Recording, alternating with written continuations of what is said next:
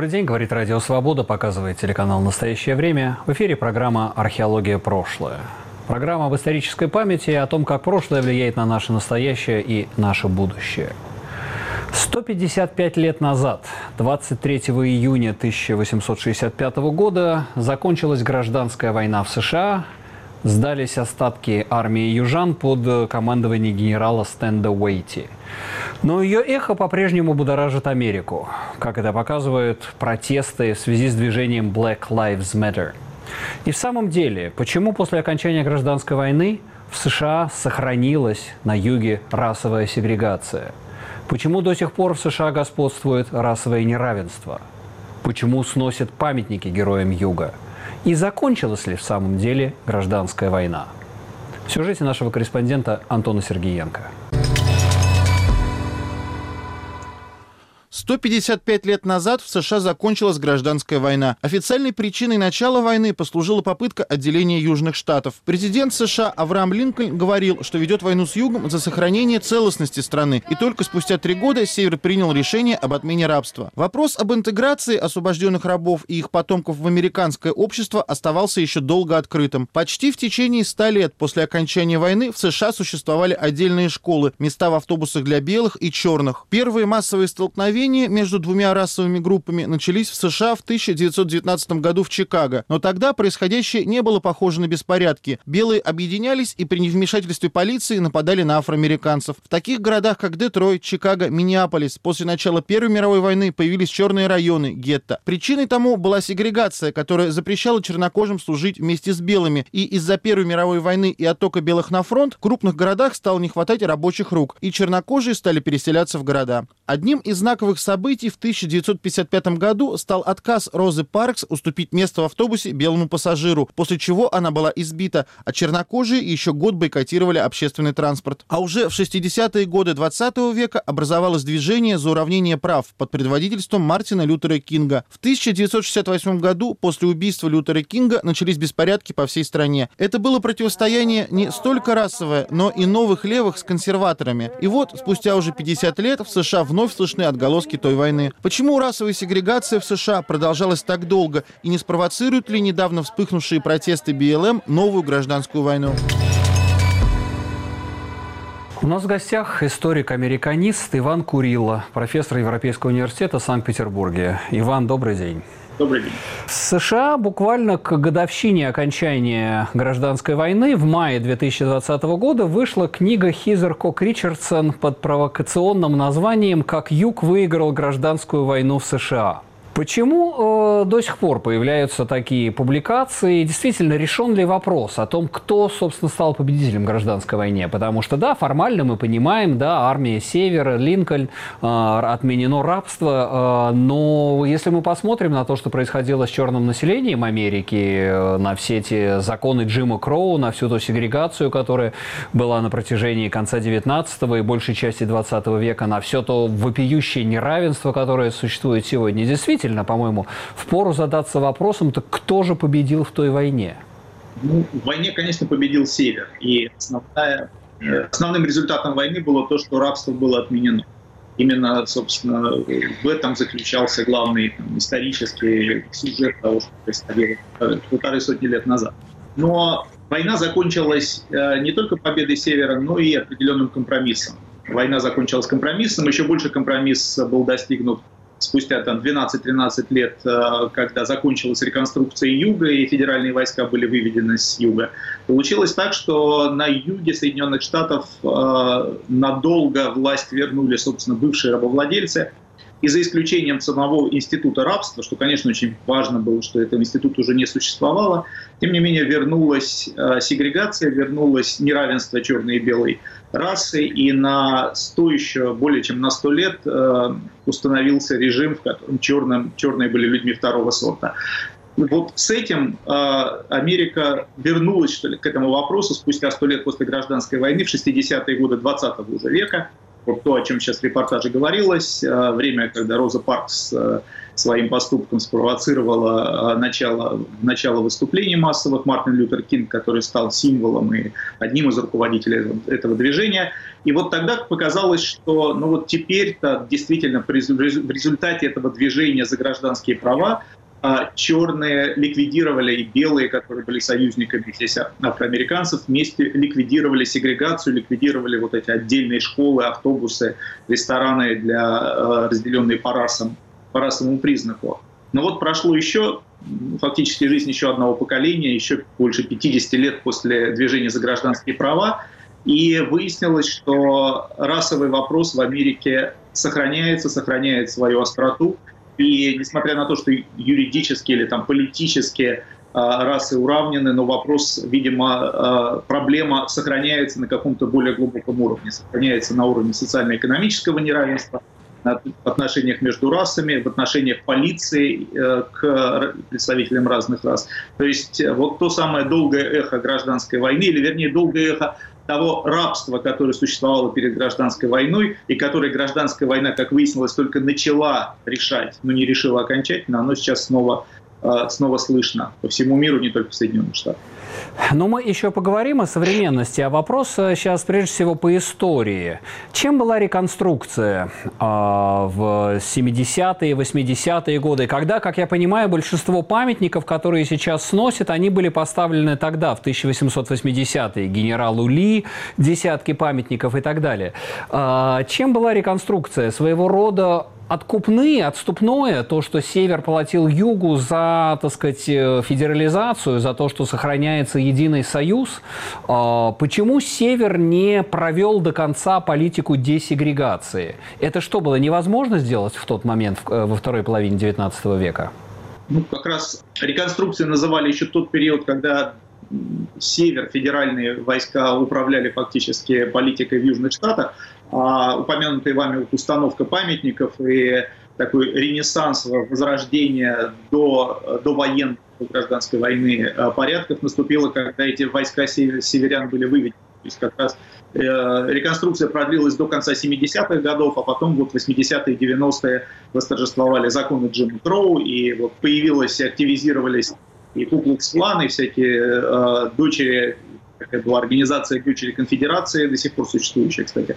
То есть это э, довольно э, сильная ну, волна, волна такого вот, э, не знаю, реванша, что ли, реставрации порядка попытаемся спроецировать, скажем это, да, на Вторую мировую войну. Германия оккупирована. Точно так же фактически оккупирован юг США.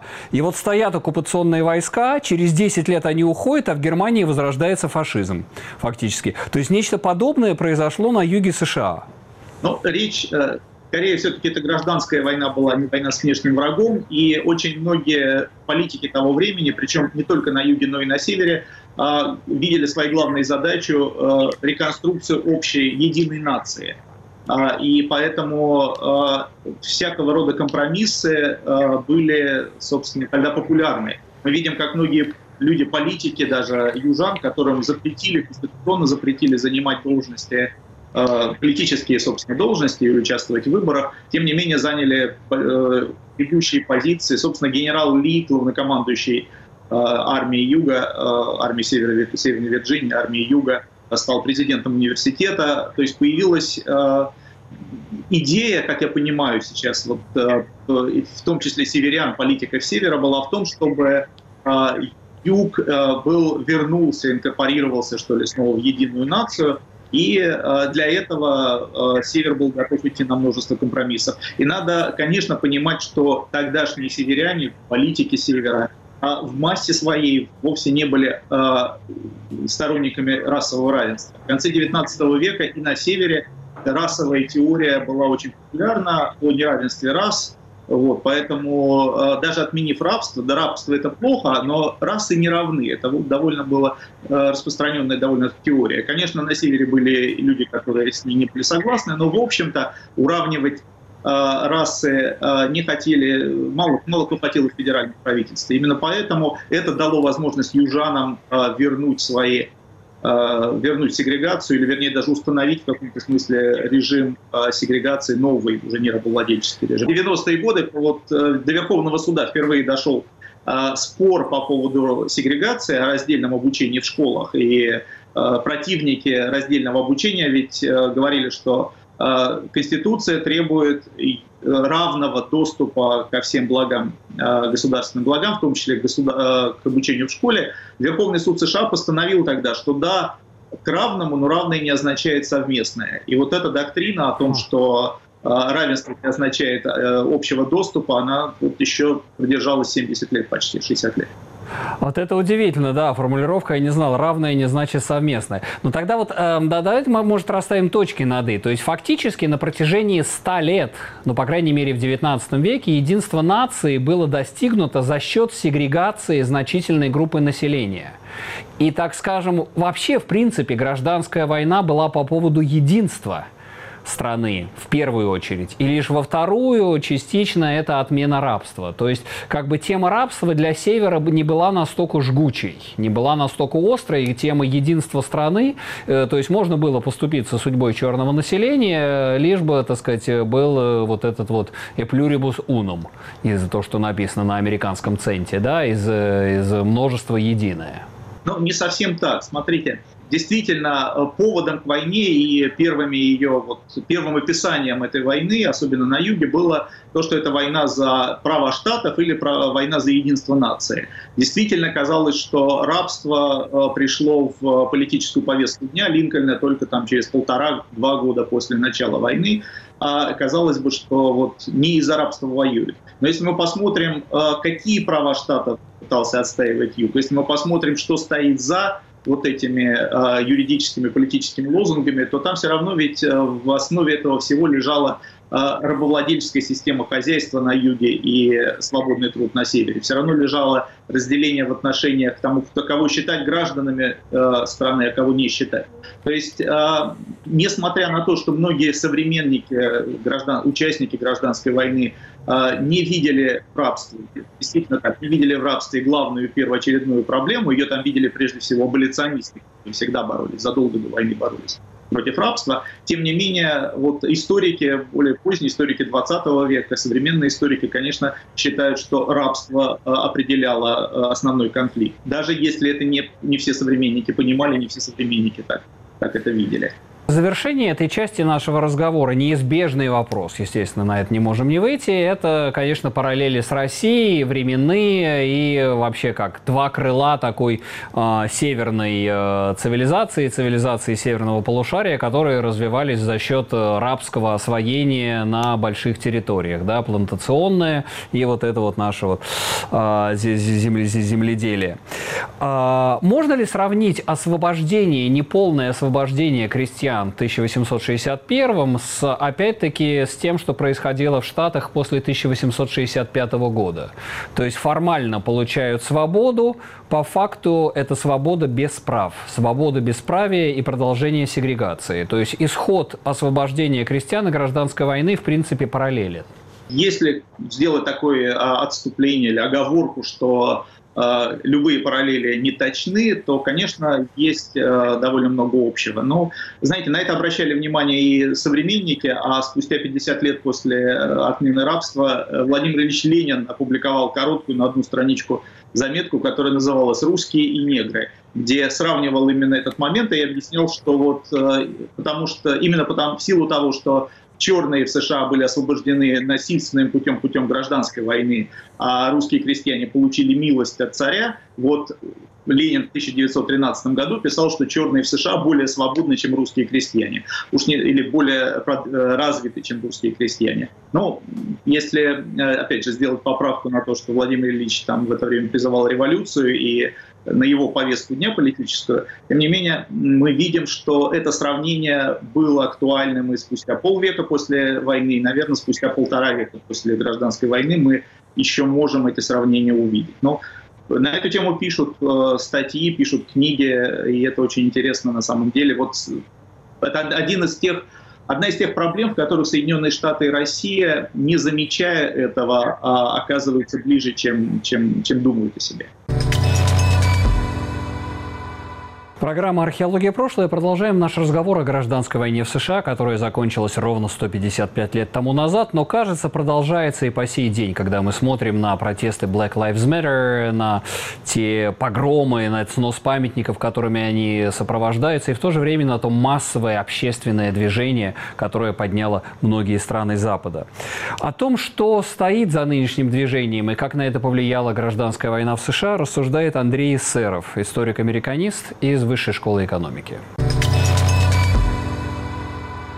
Когда война гражданская закончилась и рабство было отменено э, в США, и отменено причем э, поправкой Конституции, и любая форма дискриминации по признаку расы или нахождения в рабстве, все это было запрещено, э, наступил период э, так называемой реконструкции, то есть возвращение, юридическое возвращение штатов Юга, штатов Конфедерации а, в состав Соединенных Штатов Америки. И когда эта реконструкция завершилась, то есть когда формальные требования были выполнены, войска северян выводились из э, штатов, и на следующий день, это хорошо известно, конфедераты, ветераны брали реванш. То есть создавалась сложная, глубоко разработанная система, так называемая система Джима Кроу, система расовой дискриминации, сегрегации, державшаяся и на силе, и на э, судебных решениях. В каком-то смысле это такая месть, э, реванш, реванш после гражданской войны, после поражения в гражданской войне. Когда существовало рабовладе, э, рабовладение, на юге было создано действенно работающая, эффективная, можно сказать, система, в первую очередь, хлопкового хозяйства, во вторую очередь табачное, вы знаете, рисовое производство. Более того, хлопок же шел поначалу целиком в Англию. Потом все больше и больше перерабатывалось уже с ростом промышленности в, на севере, в северных штатах пере, э, все больше хлопка отправляли и на север. То есть э, юг США – это эффективно организованное плантационное сельское хозяйство. Э, более того, мы не можем представить современный капитализм в той форме, в какой он возникал, современный мировой промышленный капитализм. Он был бы невозможен без рабства, потому что первая современная промышленность – это текстильная промышленность. Хлопок становится нашей главной тканью, до этого, кстати, так не было. Вы знаете, если вы посмотрите, как одевались в средние века или в раннее новое время, а, хлопок культура сравнительно новая, удобная, да, вот подходившая этой новой, новому миру э, текстильной промышленности, а источник сырья э, был неотъемлемым образом связан с институтом рабства. Андрей Эссеров, историк Высшей школы экономики, в разговоре с нашим корреспондентом Антоном Сергеенко. А к нам присоединяется по скайпу Константин Сонин, экономист, профессор Чикагского университета и Высшей школы экономики. Константин, добрый день. Доброе утро, наверное, да, если в Америке. Добрый день. Костя, вот такой вопрос. Здесь э, из России э, многое видится иначе. И, пожалуй, очень немногие люди понимают ту массовую солидарность, которая вызывает движение Black Lives Matter. То, что большие слои американского населения поддерживают. Вот это, вот это правильное мое понимание. То, что это не то, что какое-то маргинальное движение, захватывающее только леваков, но это в то же время и широкие слои американского общества, которые ощущают эту фундаментальную несправедливость. Если говорить там про погромы, это никто э, особенно не одобряет. Но если говорить про поддержку движения э, в целом про против расизма и э, против как бы, системного расизма, который сейчас есть, это поддерживает больше 60% граждан, даже больше половины республиканцев. Это удивительно при очень э, сильной э, очень сильной поляризации сейчас. Тем не менее, больше половины республиканцев поддерживает необходимость борьбы с системным расизмом. Вот не случайно только что э, штат Миссисипи – это штат, в который проголосовал с огромным преимуществом за Трампа, э, в котором нет, э, нет как бы никакого массового движения, скажем, против, против Трампа и против республиканцев. Этот штат проголосовал за то, чтобы убрать флаг конфедерации со своего флага штата. В ноябре они будут выбирать новый флаг, но уже флаг конфедерации убран. Насколько вообще это движение, та культурная революция, которая сейчас происходит в Штатах, может повлиять на американские выборы в ноябре?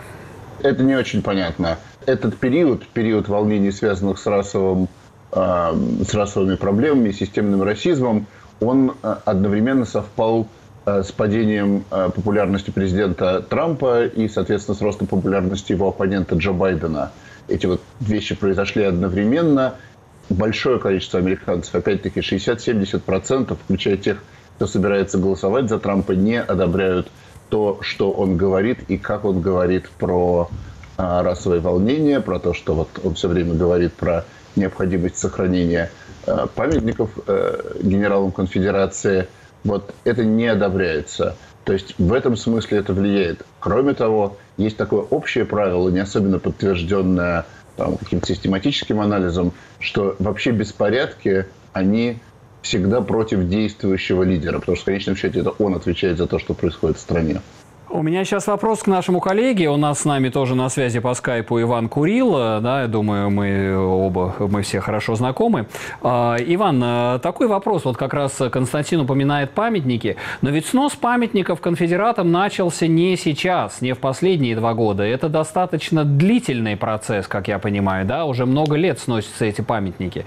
Но почему это обострилось сейчас? Даже не после, не в связи с, убийством Джорджа Флойда, а вот последние последние 3-4 года. Это как-то связано с той поляризацией в Америке, которая пришла с президентством Трампа? Да, я, я тоже думаю, что памятники здесь, снос памятников – это проявление более широкого кризиса и более глубокого кризиса. Правда, я не соглашусь с тем, что кризис начался с приходом Трампа. Я думаю, что приход Трампа это уже симптом кризиса был. То есть то, что такая половина или почти половина американцев проголосовали за Трампа, это уже было показателем раскола и кризиса, в который американское общество вступило несколько, видимо, раньше. Вот. Но а, дальше, да, дальше весь этот кризис вырвался наружу, и мы видим, вот а, одним из его проявлений стала эта война с памятниками. Здесь можно, ну, по меньшей мере, две или три, два или три слоя увидеть. С одной стороны, люди, которые уже вышли на улицу в негодовании там, от э, каких-то вот, э, ужасных, ужасающих новостей, вроде убийства Флойда, а они их энергия требует выхода, и это вот непосредственная, а, может быть, непосредственный толчок к тому, чтобы кто-то идет, а, не знаю, бить витрины, а кто-то идет сносить памятники. Однако есть более глубокая и очевидная вещь. А, памятники, поставленные 100 или полтораста лет назад, уже не отвечают представлению о прошлом, о своем прошлом современного американского общества. И это, конечно, делает эти памятники символом, символом того, что в, в американском прошлом не нравится, и снося памятники символически с этим прошлым борется. Но можно увидеть это и с другой стороны и сказать, что то, что американское общество не может э, решить расовую проблему так долго а, и переносит эмоции на памятники, которые, собственно, снос памятники не решает ведь проблему, да, это означает, что э, каких-то конструктивных способов решить расовую проблему пока не проявляется, и все ждут от политиков какого-то более э, глубокого анализа и, может быть, реформ американского общества. Снос памятников да. здесь это только да, это, это х- х- хорошее такое заключение, действительно, что энергия протеста, вот сейчас я хочу вопрос тоже э, Константину задать, а, то, что энергия протеста, она как бы канализируется, вместо изменений институтов люди сносят памятники. И вот последний вопрос, у нас есть буквально минутка в эфире, Костя, насколько это движение может изменить Америку? Насколько оно может изменить сами институты неравенства? Так скажем, широко спросим, а шатнулся ли маятник назад? Вот после избрания Трампа, после этого поправения, мы видим мощный вот то, что называется лэшбэк, обратный удар. Вот что сейчас с движением БЛМ и в преддверии следующих президентских выборов? Мы увидим некое поливение Америки, сдвиг социал-демократии на фоне кризиса, на фоне ковида, на фоне э, движения БЛМ, на фоне локдауна. А будет ли некий новый запрет на новый запрос на левую повестку?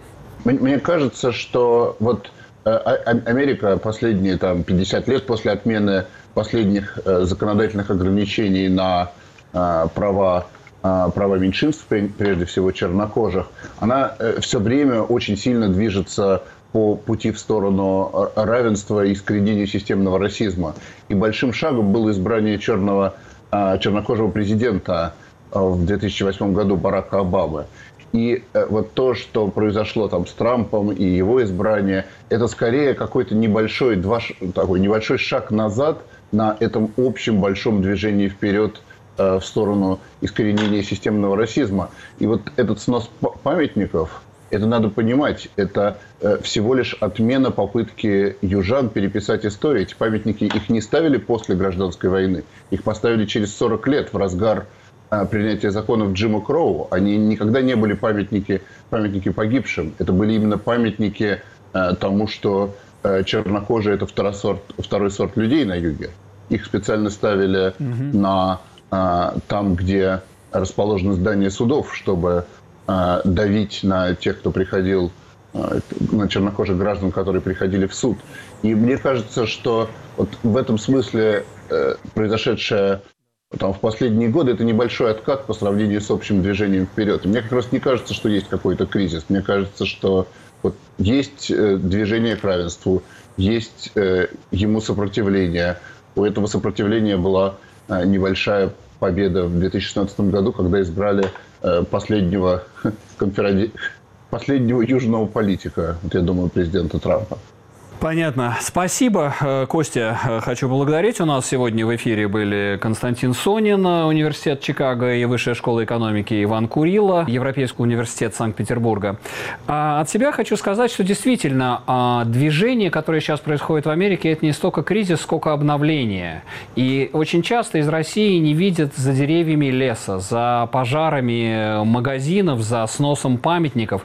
Не видится того огромного культурного сдвига, который переживает Америка, Америка – это сдвиг в сторону равенства, сдвиг в сторону равноправия. И в этом смысле то, что происходит сейчас, при всех своих эксцессах, является продолжением и завершением того процесса, который был начат гражданской войной в США 155 лет тому назад. Это была программа «Археология. Прошлое». Меня зовут Сергей Медведев. Оставайтесь с нами. Радио «Свобода», телеканал «Настоящее время».